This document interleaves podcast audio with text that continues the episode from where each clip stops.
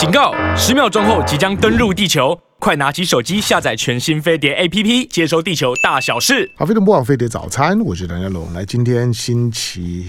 啊，今天对对不起，我在在这星星期三，二月八号星期三的时间，那、星期三的七点钟的时段呢，长时间呢，我会把一些啦财经啊、产业啊、科技啊、理财啊这方面的议题，那摆在星期三的时段呢，方便大家锁定收听。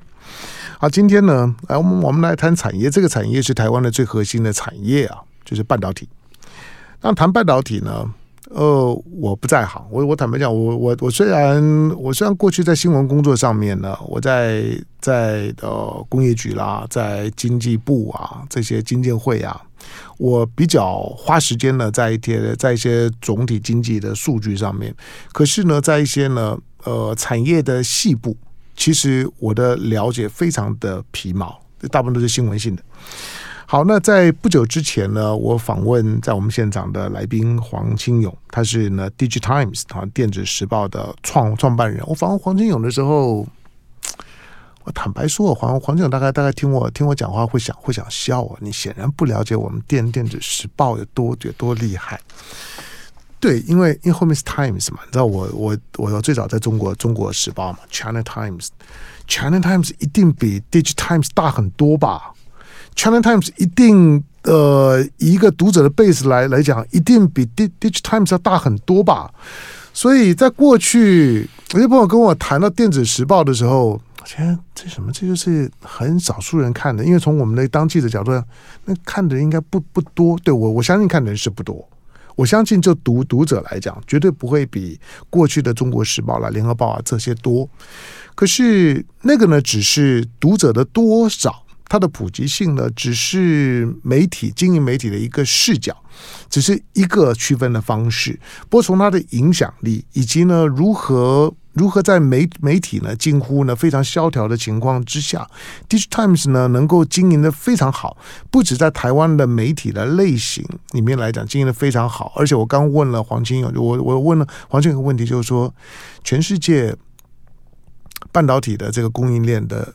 体系的重要的国家这么多，美国、日本、韩国、荷兰、英国，甚至于像像像是像是呢，在亚亚亚美尼亚，其实其实它的它的半半导体呢，也也也是有基础的。好像这么多的国国家，但是有有没有一个像是电子时报这样的媒体？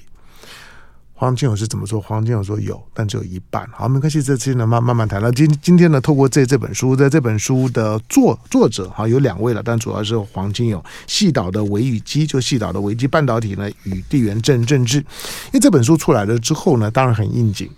坦白说，这一年的时间，不能说这一年，这几年的时间呢，台湾的半导体产业，它受到政治上面的干扰，显然是空前的。因为美国本身呢，在全球的科技的对抗上上面，和中国之间的竞争关系，为了要卡脖子，为了要要在在这个科技战当中呢，要能够取胜，半导体呢是它的最核心的筹码，在这方面下非常重的手，把所有呢它能够掌控到的资源呢都拉在手边，而台湾在里面呢角色呢重中之之重，现在我们终于也知道了。来，我们先介绍我们现场的来来宾。那电子时报，那 DigiTimes 的创办人，同时也是这本书《细岛的微与机：半导体与地缘政治》的作者。出版社呢是国立阳明交通大学出版社。来，在我们现场的黄金勇，清勇欢迎。啊，祥龙，还有飞碟的朋友，大家早。我我我在跟你讲这些话的时候啊，我是肺肺腑之言，并不是恭维你啊。我觉得，在我上次跟你访谈之前的时候，我发现我对于你工作的领域啊，本人是井底之蛙。您客气了，客气了，完全的，完全不了解，好吧？但是呢，从我是上次访问你到现在，其实台湾的半导体业呢的话题性又更高了。然后我们就就从这这这本书的大架构谈起好了。半导体与地与地缘政治，从从从去年去年我记得台积电的真人广广告里面呢，其中呢有一个是要争征呃有关于国际政治政治方面的地缘政治的专专家。那个时候呢，我我跟我周围的一些朋友们讲，哦，台台积电终于需要我我们了，什么时候呢会需要我们？当然，因为我自己在媒媒体工作了，我不会有那样兴趣。但是呢，我觉得，哎呀，那很多以前念国际政政治的，什么时候呢会想说，哎，有有一天呢，台积电会会不会找找我？可现在台积电显然需要了。你怎么看这件事情？就当一个半导体业者，像台积电这样的角色，他需要国际问题的专家的时候，他代表什么？其实啊，这个广告出来没多久，台大国企所就找我，嗯，能不能到国企所来开课？哎呀，那这聪聪明啊，聪明啊！所以我已经去讲了大概二十个小时了。哦，其实啊，坦白讲，我从去年九月到十二月，嗯，这个学期，我算了一下，我在几个重要的大学大概讲了四十二个小时的课，嗯。我比一般的大学教授课还要多，嗯，因为大家想知道从产业的角度来看，嗯，我们在全世界的分工，它扮演什么角色？好，那我先把，其实我我可以再趁这个机会哈，先让听众朋友先了解一下我们这行业现在是长得什么一回事，长得什么样子。江龙，你知道哈，我们台湾有九百四十九家嗯。上市贵的电子公司。是。那因为政府的规定哈，你就每个月都有财报嘛，嗯、你只要愿意整理。换句话说，我们在今年的一月份的时候，就可以把二零二二年台湾的产业结构做出完整的分析。嗯，好，第一个我先告诉大家，我们九百四十九家电子公司去年的营业额是九千五百三十亿美金，意思是说，每一家公司上市贵的公司电子公司一家的营业额就是十亿美金左右。嗯，这蛮惊人的，很惊人。好，这是第一个概念。第二个概念就是说，这里面呢，量产制造的公司是五千零三十亿美金。嗯，量产制造是谁呢？红海、广达、人保、伟创这些公司。嗯，好，我们把产品组装好的，这个大概五千亿美金，大概占一半。那很多人不知道，就是说，祥龙现在用的平板或者我用的笔电，好，百分之八十就是这个这个机器，如果卖制造是一千块美金，材料成本大概八百块。嗯，所以你算百分之八十，那意思是说，我们量产组装的背后，我们大概要买四千亿美金的零件，那其中当然是半导体是非常关键的。所以也因为这样子，我们的半导体也很强，零件工业很强。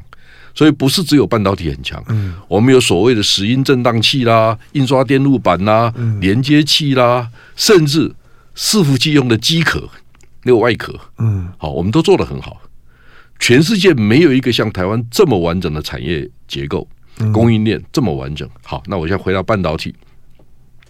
去年呢，我们的半导体产业的总产值，只算上市贵公司，是一千七百五十亿美金，这是第一个概念。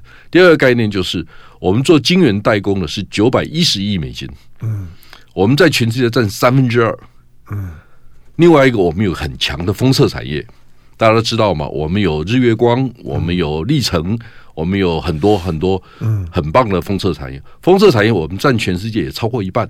嗯，好，另外我们还有 IC 设计业。那我们 IC 设计业去年的产值是四百亿美金。嗯，好，我们大概占全世界两成。那问题来了，正好我刚才跟香农他也在聊天，我说香农问我，啊，韩国那边的状况，我说，哎，呃，上礼拜。韩国最大的报纸《朝鲜日报》嗯，岳阳专访我，他访问了一个日本人，一个台湾人。那台湾人是我在回答问题。好，为什么谈这个问题？我就吓唬韩国人。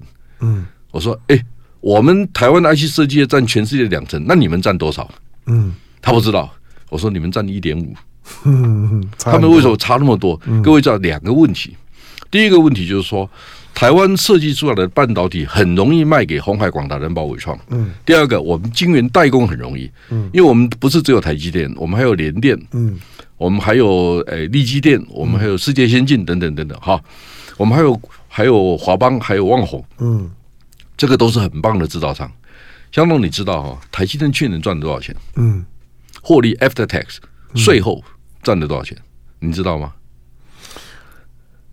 我之前看到那数字，我我我忘了，没关系哈，很惊人的，一兆台币。啊，对对对，税后呢，对对对对，就就大概三百四十几亿美金，对我记得三百多亿美美金，很惊人嘛。它的营业额是七百五十九亿，嗯，所以 after tax，嗯，税后还可以赚三百四十几亿，嗯，了不起的成就，对不对？一兆台币嘛，嗯，那我第二个问题，那联电赚多少？嗯，好，你也许会觉得啊，联电好像只有台积电的十分之一，嗯，对，联电赚了一千亿了，嗯。好，但联电也第一次赚到一千亿，是。一千亿很了不起哎，也很了不起啊！啊，是啊，就如果你不要看台积电的话，联电赚一千亿也是是是是是是，我们应该乐观的，因为我们分工嘛，嗯，有有最先进的，有中阶的，也有低阶的，我们都做得很好，应该是要这样子，嗯，不可或缺嘛。那我们联发科赚了多少钱？嗯，应该是一千两百多亿台币，也是 after tax，嗯，好，所以我的意思是说，我们的产业结构非常 solid，非常扎实，而且分工广。好，所以你要知道，韩国人、以色列人都很羡慕我们。嗯，为什么？他们可能很高阶的产品做得不错。嗯，但坦白讲，高阶的产品就少数人赚钱。我们高阶、中阶、低阶都有。嗯，所以大家都赚钱。第二个无可替代，供应链那个叫百足之虫。嗯，我们应该可以这样讲。所以我们只要看每一年，我们看到证交所或者是这些。啊，公开观测站等等看到的公开的资料，嗯、大概就可以知道我们的产业结构。好，所以香龙，你知道吗？一千七百五十亿美金，我们的附加价值率接近七成。嗯，好，半那因为 GDP 是附加价值的概念，嗯、所以你要从半导体的附加价值除以 GDP。那我现在告诉你，我们的半导体产业大概贡献了我们台湾总附加价值的百分之十三。所以 GDP 是十三个 percent。那我现在问你。我们这个社会花了多少力气去讨论半导体？嗯，是一点三个 percent 还是十三个 percent？嗯，还是零点一三？讨论了很多啊，但但是只是说，你说那个程度的问题跟深度的问题，如果你找的是江湖术士，嗯，那我也没办法。嗯，就是这个行业是很复杂的行业。如果你知道他要赚一兆啊，获利耶，他会听什么课？所以我们大家要知道啊，产业资讯吸收的方式也在改变。嗯，以前呢是。由易入繁，什么意思呢？我是红海，我是伟创，我接的 OEM 订单，我把它拆解啊，我的笔电 CPU，嗯，是谁的？好，或者是这个笔电是卖到东欧，还是南美，还是中中呃那个东西南亚国家？好，你要搞清楚这个，这个叫 breakdown，你把它拆解，你大概就可以知道。好，那现在问题来了，我们有将近二十家营业额超过一百亿美金的公司，嗯。老板也是人呐、啊，他脑袋清楚的时间只有九十分钟啊，是六十分钟啊。嗯你如何化繁为简？你知道哪些话、哪些内容他不想听，因为他知道了，他没有力气听这个事情。然后第二个，他听完了要做决策，到底谁给他这种资讯？嗯，所以一定是顶尖高手才有机会。嗯，所以我就说，我们这行业有点像是以以台湾目前的情况，我们可以做到将近一兆美金。那个背后是我们在华山论剑，在光明顶决战。嗯、那你没有专注，你根本做不了这个事情，就一辈子得干这个事情，嗯、因为他太专业了。嗯，好。第二个，因为我们专注，所以我们无可替代，因为别人都打不过我们嘛。嗯、现在全全世界坦白讲，我很高兴啊！我知道我我来的时候，我的助理告诉我，总统、副总统在今年的书展，嗯，推荐细岛的《微雨姬》这本书，我也很高兴啊，因为我知道啊，他们终于看到了。嗯。嗯，好，今天无关蓝绿，重点是，嗯，它是台湾生存的命脉，然后大家搞不清楚状况。其实，江总，你知道吗？我至少总统就不用说了，我至少帮一百位以上的部长做过简报。嗯，好，我就看他问我什么问题，我大概心里就知道他们关切哪些问题。嗯，好，所以大家要知道，这行业对我们太重要了。我一直在强调，它跟蓝绿白都没有关系，嗯、就是它就是我们要活下来的命脉。没错。如果第二个，如果你把半导体之外的电子业再算进来，嗯、那就超过二十趴了。嗯。那我们对半导体有多少了解？比如说，两年之内，我们的笔电会不会有百分之二十搬到越南？嗯。会不会有百分之十搬到泰国？会不会？会会，那第二个就是说，那我们的华航长荣要不要理解这个事情？嗯，我们桃园机场的桃园航空城要不要理解这个事情？因为很多的零件会在桃园运筹，那我们的搬货的那些 forwarder 就是那个报关行，嗯，他他包的很多是半导体啊，嗯，好，香农你知道吗？世界的国际贸易哈。透过航空货运交易的，嗯，大概占百分之二十六，重量只有零点二一个 percent，嗯，但交易金额是二十六个 percent。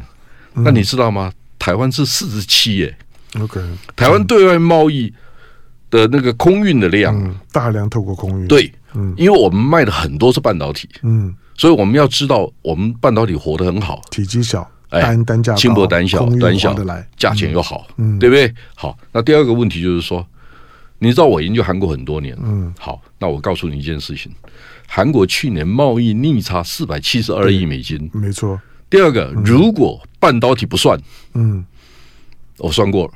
它贸易逆差是一千零二十九亿美金，是他们也注意到这件事。好，这是第一个问题。第二个问题就是说，台湾去年贸易顺差五百一十九亿美金。嗯，好，也是因为半导体。嗯，如果没有半导体，我们是小幅逆差。嗯，我们半导体好像赚了六百多亿。嗯，好，所以半导体很重要嘛。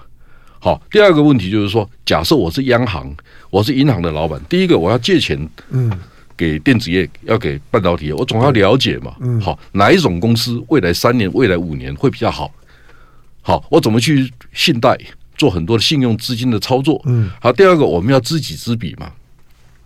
香龙，你知不知道台湾的量产公司为什么获利会比较高，或者我们无可替代？我们做过研究，好，全世界前三十大量产制造的公司，嗯，的总营业额。台商占了全世界百分之七十二，果然是，嗯，就几乎都是我们，就是四分之三嘛。最最顶级的代工果然都在台湾，都在台湾，这是第一个问题。那为什么我们代工会做得这么好？嗯，除了过去历史背景哈，就是我们这婴儿潮世代的，理工科的特别多。好，第二个起飞的时候，因为我们也不做品牌，我们就很专注的去去把量产制造搞定。第三个，一九九零年代我们就大量上市，嗯，利用社会资金。第四个，台湾的社会资金很成本很低，嗯，为什么？坦白讲，台湾人不太投资啊，嗯，现金太多，现金太多，利息就低啦，嗯，所以现在如果你是一百亿美金的公司，嗯，你从银行借钱，年利率可能低于一点五，嗯，好，那韩国可能要三趴，印度可能要八趴，嗯，那你怎么跟我们比？这周转，我们在台湾第二个，我们的环境对的，所以我们周转率很高。嗯，就是说，比如说我我是红海广达人保，我的资金一年可以转五次、转八次，嗯，好，结果你在其他行业只能转两次或者转三次，你就不如我，所以我效率比较高。然后量产制造还有一个很重要的观念，就是不能犯错。嗯，好，比如说您您用的笔电、您用的平板电脑，都是世界级 OEM 订单，没错。你犯错的话，你一个一个东西一个规格搞错了，你赔死了。嗯，好，还有一个就是说 PC。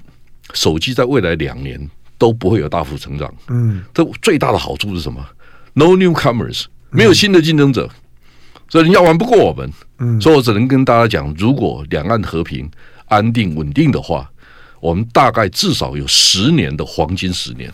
好，这这这句话的结论非常重要。虽然我有听过，来，我要进一下广告。广告回头之后，当我们在谈细岛的维语机的时候，因为刚刚因为清勇来。清勇会会谈到一些很专业，我我认为黄清勇所带领的电子时报是在在把台湾的这个金矿呢掏掏出最多金金子的，但是对大部分人来来讲的，现在对于台湾的半导体或者科技产业的忧虑，就是政治的手，以及你刚刚讲的那个两岸之间的大和平是不是快结束？中美之间的对抗，台湾呢是卡在这中间的那个位置上面。尤其在去年，当台积电，嗯，不能说不管被迫也好，总而言之，他到了亚利桑在桑那州了。许多的媒体也都做了呃跟跟拍，然后现现场的报道。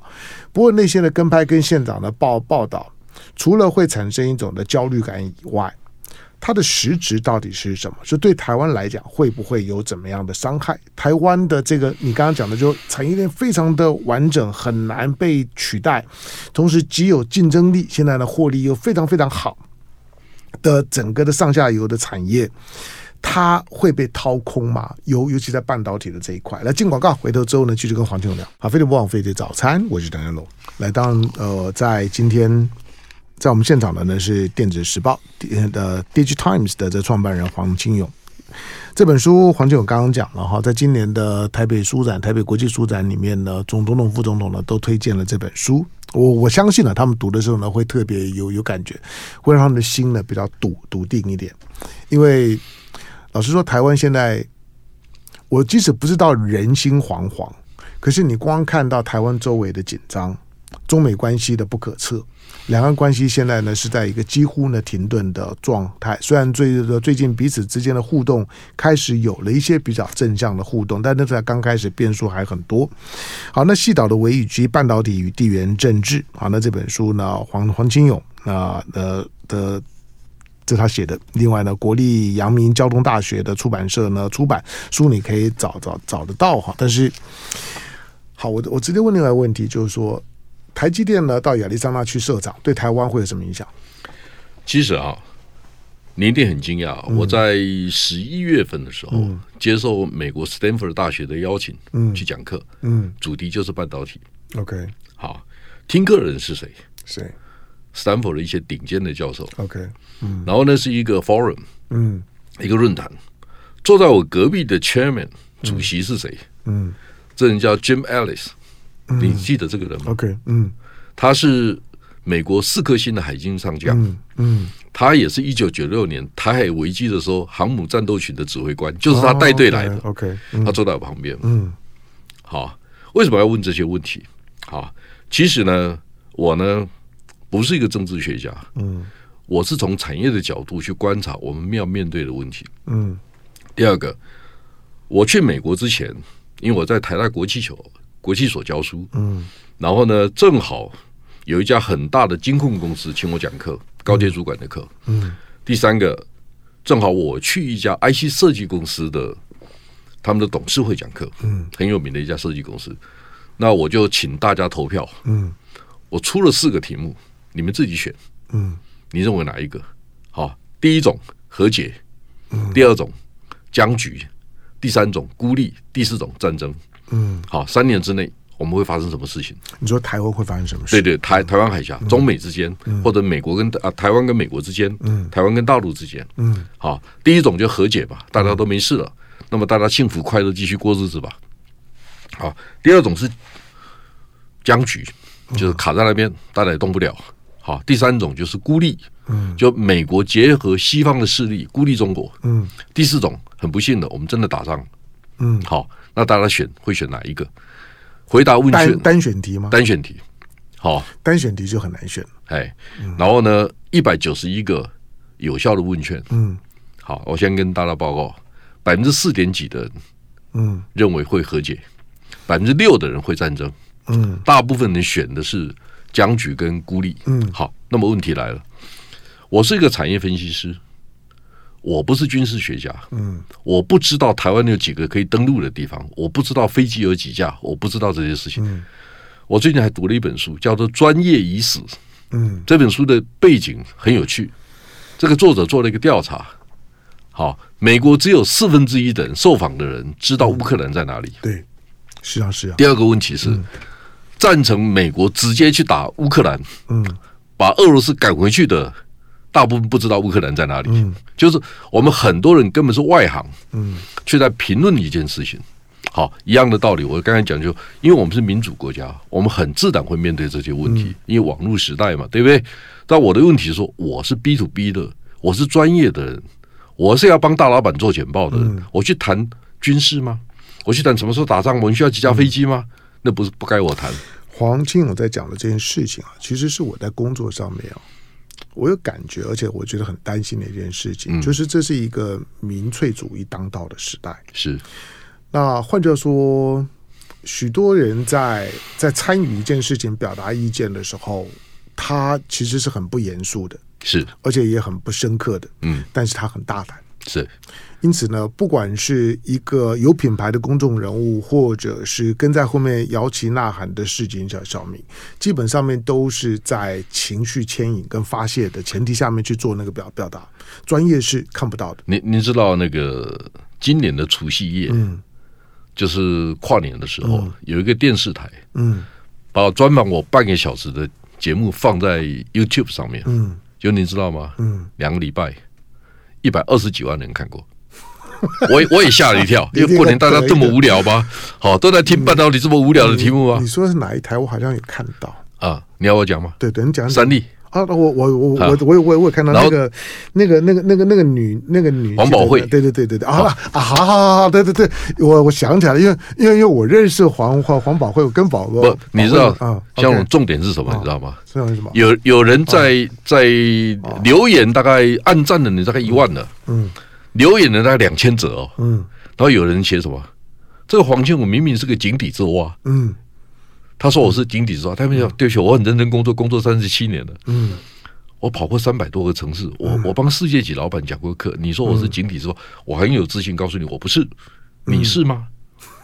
好，所以我我就敲的时就是大家来讨论一下这个，就回到 对不起，像我我讲是第二跟第三种答案最多，就僵局跟孤立之间。那我的意思是说，我们是专业人士，我们是跟曾雅玲一样，嗯。球打得再烂都有七十几杆，嗯，就是因为每天要练球嘛，嗯，好，所以我就跟大家报告，就是说，到这没错，不管他是中国，大家都快忘记了，中国或美国，我其实不在乎。我的意思是说，我是个产业分析师，我要做的事情是告诉大家说，哎，下一个最可能的趋势是什么？嗯，第一个，张忠谋提到去全球化嘛，嗯，好，那去全球化，张忠谋讲的只是一个构面，一个面向而已。我先跟大家讲，我们这个行业电子业是基础。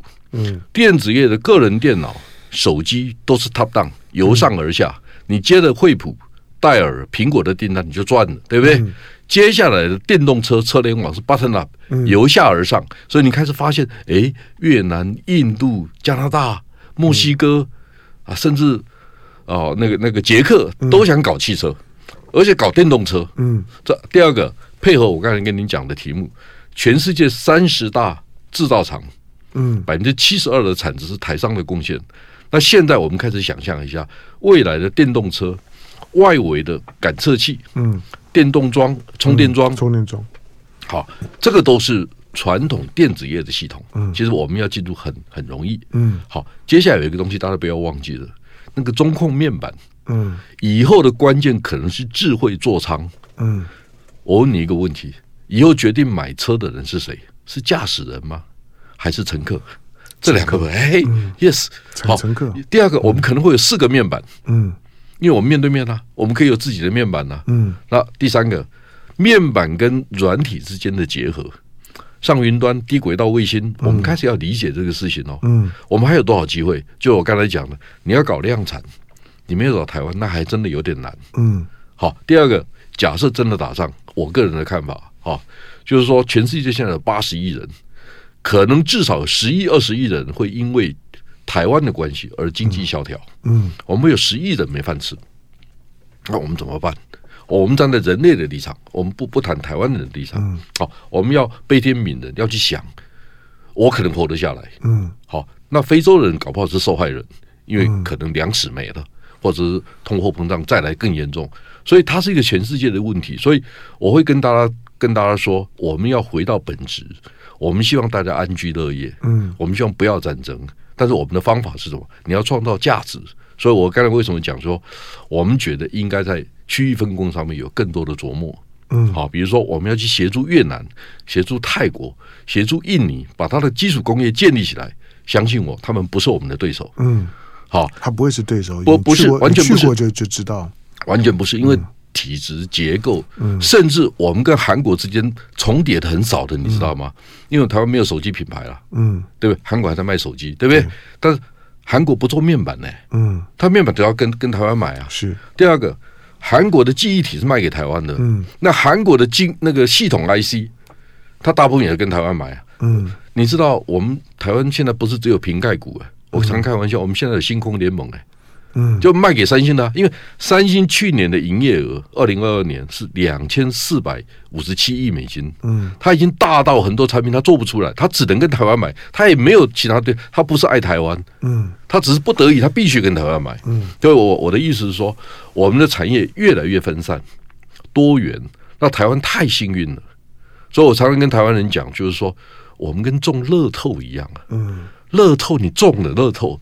好好珍惜他，爱他，疼他，这样才对呀、啊。这个这个比喻不好，因为做中乐透的人大部分的都会会破产，通常你赚到的钱呢都会丢掉。好，不过你刚你你刚刚讲的这些的优势啊，对啊，我因为我我我每次听亲友在在说话的时候呢，我我都我都觉得，因为因为因为亲友很很了解，所以听亲友讲话的时候呢，会很清楚，同时也很有鼓舞人心的效果，会让大家对台湾更有信心。可是我刚刚问的那个最最基本的问题，就是说台积电在政治压力之下，到了亚利桑那州，去全球化呢开始了，那到底对台积电是福是祸？就对台湾会有很大的伤害吗？我刚才一开始跟你讲，它区域分工的概念，嗯、由下而上的概念，嗯，就你们开始要去理解，欧洲的半导体，车用半导体是关键，嗯，嗯。欧洲有三大半导体公司，NXP、Infineon，嗯，啊，STMicro，这三家都很大，嗯，他们都是 Top Ten，全世界前十，但是他们几乎都是三成以上是车用电子，嗯，那车用电子里面，它有很多是找台湾的代工厂，嗯。好，他现在希望，因为所有的国家都希望自己建立安全的供应链的系统。嗯、没错。好，但是问题来了，你知道三星有多少研发人员？台积电晶圆代工有多少研发人员？嗯，台积电大概是三星的三倍大。嗯，这第一个问题。第二个问题就是说，我如果是刘德英，我是魏哲家，我会是笨蛋吗？嗯，好，我哪些可以到美国去量产制造可以？嗯，研发不可以，或者很难，不是不可以，是很难。当然，你可以说美国政府会要求复制一套？这有可能。嗯，好，但是那个成本结构会非常不一样。你知道，如果你知道台积电研发人员将近一万人，嗯，他分成四百多个计划，是。好，那每一个切割，然后复制一套到美国去，这怎么做？很难。第二个，台积电强到什么程度？你知道吗？因为他的研发人员是三星的三倍大，嗯，三到四倍大。所以呢，台积电干脆把它分成两个 team，嗯，好，红队蓝队，嗯，然后隔代发展，嗯，就是我这个跳下一代，嗯，但我真的输你的时候，我再合并成我再打你一次，所以我可能有一两个计划被你抢走，但是我绝对不会长期被你抢走。所以台积电现在拥有的是结构性的优势，它有三个优势，第一个就是它的制程、产能、技术都是全世界最好的，第二个，它的客户是全世界最好的。因为全世界最重要的客户先找台积电，他不会找别人，嗯，对不对？第三个，台积电，你知道它是全世界真正唯一一个靠去年的盈余可以来做资本支出的，嗯，台积电二零二三年的资本支出大概就是去年的盈余，嗯，三百四十亿美金，它占它营业额今年大概会占到四十五个 percent 左右，嗯，全世界没有人这样玩的，就是我如果是三星。我只有你营业额三分之一，那你却拿了你营业额一半来做投资，那我不要投一百五才有机会跟你赢吗？嗯，好，你就算有钱，你没有设备，你没有人，你没有客户，你不亏死了。嗯，所以基本上哈，弯道超车不太可能。嗯，但是换道超车才有可能。嗯，所以我的意思是说，日本、美国、德国、韩国或中国要超越台积电，嗯，他要换一个跑道，比如说。哎，我们用量子技术，嗯，人工智慧晶片，对，用新的方法才有机会。如果是旧的细晶圆，嗯，但是问题来了，好，细晶圆最适合量产，嗯，好，十年之内，我实在看不出，我实在没有任何人敢跟我说，十年之内，Silicon Base 细晶圆的半导体会被取代，嗯，没有人敢这样讲。OK，你你知道？功率半导体是很多元的，嗯、这两个不太一样。嗯，好，这种就跟电动车的概念是一样，就是如果你在在在原来的原原原来的这种的这种的，就是说呢，汽在汽车科技的竞争领域里面来讲呢，你要去超越。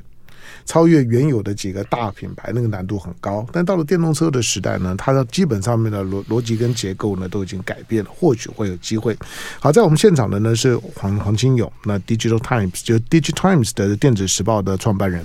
好，这本书呢细岛的微与机半导体呢与地缘政治。那黄金勇的作品，国立阳明交通大学出版。那进广告，广告回头之后呢，再问一个问题。刚刚的那个问题我没有问你的意见，就是你给你给现场的哈佛大学啊不，这个就。Stanford 的这些这些人的这些选项，四个选项，很少的人呢选择了和和解，很少的人呢选择了战争，大部分人都在中中间。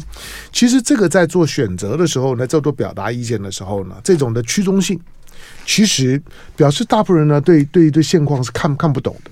所以我们并不需要，因为呢，里面有很多人呢，他选择了可能僵僵持或者孤立，我们就以为大概就会是那个样子。是是是，那个跟呢表态的人呢，绝大部分人的心理构造呢是有关的，因为我看不懂。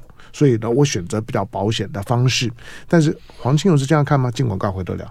好，飞碟播网飞的早餐，我是唐湘龙。那今天星期三的时间，那、呃、很难得黄黄清勇来。那 DigiTimes 的电子时报的创办人，细岛的微与机半导体呢与地缘政治书，我建议大家呢早来看。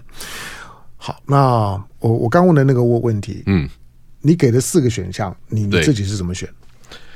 我刚才特别强调，我是 B to B 的专业人员，嗯、我会把重心放在区域分工，嗯，去全球化这个部分，嗯、然后我会去思考，如果中国被孤立的，或者是发生战争的时候，我们要面对什么样的情境？嗯、这两个是我后面的补充啊。嗯、那我刚才讲就是说，如果假设中国因为被孤立，未来十年经济发展的不好，我们要面对的压力也很大。嗯，因为它永远是邻居，这可能性是存在的，存在。嗯，好，第二个就是说，我常讲十面埋伏，要网开一面。嗯，如果西方世界包围中国，嗯，好，那台湾的角色是什么？嗯，好，台湾是可进可退的角色。就我我常常会说，台湾人是攻逢其胜。嗯，好，我跟他香龙年纪差不多，我们第一，我们面对过婴儿潮，嗯，面对过比较紧张。哎，香龙，你知道我当兵的时候在哪里？在哪里？我在马祖北干第一线哦，真的、哦。芹壁连是我管的，秦壁现在是很漂亮的地方、啊。是是是，你去过就知道。秦壁现在是度假度度假胜地啊。我是当年一九八零年到八二年两、嗯、年我在那里，嗯，然后我的工作就是负责每天去监视闽江口出来几条船。哦，OK，所以那是四十年前的事情，嗯、所以我对第一线是很有感觉的。嗯，好好，我现在为什么谈这个事情呢？就是说。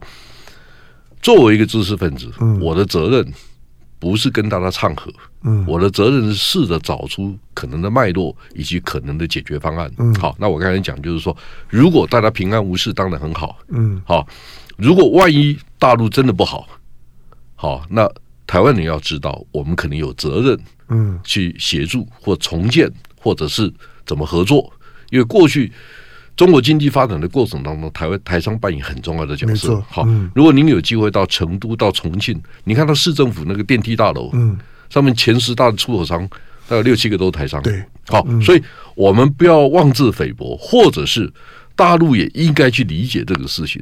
好，双方展现一些善意，嗯、就是说，大陆也可能因为人有旦夕祸福嘛。嗯，好，如果万一真的情况不好。那台商也很乐意，我认为我们应该乐意去提供一些协助。嗯，这是这是如果是孤立的做法，我觉得孤立台湾一定是相对比较好的。嗯，因为我们靠的西方世界相对规模是大、活泼、灵活，我们的条件还是很好。这个我就不说了。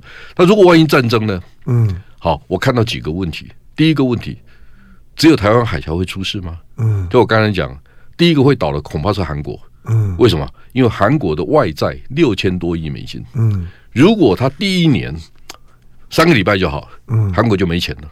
嗯哼，韩国会先倒。第二个问题是，他一定会让美国两边作战。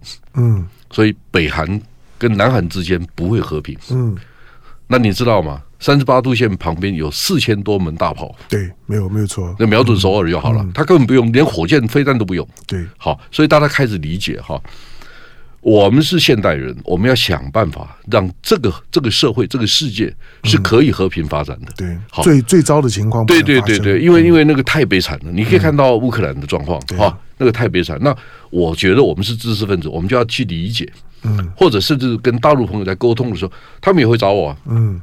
好，我都会站在说，哎，我们共同创造价值的方法是什么？其实你香龙，你知道吗？我记得一九九五年，嗯，我是现在产业情报研究所的负责人，嗯，就资策会有一个单位叫 MIC，好，我受邀到上海图书馆，它有上海科技情报研究所，嗯，我受邀去那边讲课，我讲完了以后，对方就有人举手，嗯，说黄先生，请问一下。我们大陆怎么样才能打败台湾？好，我就说，你为什么不问我？嗯，大陆跟台湾携手可以发展到什么样的境界？好，那你需要台湾什么？嗯，而不是你就是出手就要把我打败，那我就没办法跟你谈了。嗯，好，所以方法可以改变，共创共荣，那个价值是什么？嗯，我们应该思考这个问题，或者我们应该有一些缩帖。所以我刚才会跟跟您提到，就是说。我看到张忠谋在谈去全球化，嗯，好，那另外一个角度就是区域分工嘛，他就是这个角度嘛，嗯，好，所以你要理解日本跟台湾的合作，就我刚才讲，日本的半导体专家他来谈的也是这样的问题，嗯、汽车，嗯，多元的需求，这个必然的，嗯，好，因为时间的关系哦，跟我我跟金勇呢，大概只能聊到呢这个地方，不过。呃，以现在以现在中美之间的对抗格局来讲，当然我我纯粹从一个从政治观察的角度了，再加上美国的内部的政治啊，现在民主党跟共和党的那种的民粹主义的氛氛氛围呢，已经已经大大到基本上没有人可以踩刹车，所以对于对于对中美之间的互动来讲，基本上我也是很悲观的，嗯，就是看不出来有乐观的理由。所以两岸之间的变数就很多。那台湾方面在面对到这种情势的时候，你不能够压单边，因为因为对对台湾来啊来讲，你要承受到的风险，可能是你的整个台湾在过去的努力要一起说好。无论如何，第一个当然避免战争，避免战争的情况下面，如何大家呢真的是共好。那个“共好”那两个字不能只只是过年的祝福语而已，而是怎么去落实。因此，两岸之间呢，如何能够呢重新开启政治对话？那个政治对话并不是为了政治，而是有有对话的情况之下，有互信的基础下面，其他的问题比较容易解解决。否则，现在每一件事情它都会朝向零和的方向走。就回到你刚刚讲的，就我如何去打打败你。产业竞争的东西讲打打败那个太沉重了，而且难度呢也太高了。可是从一般人的角度来讲是没有办法理解到这一块的。好，时间的话关系，当然这本书《细岛的微雨姬：半导体与地缘政治》，作者呢黄清勇、黄一平，哈，那主要是呢清勇的作品，国立阳明交通大学的出版。那在我们现场的感谢呢，今天跟大家分享的，那我我觉得他他是一个非常棒的讲者，《DigiTimes 电子时报》的创办人黄清勇，清勇感谢，谢谢江楼。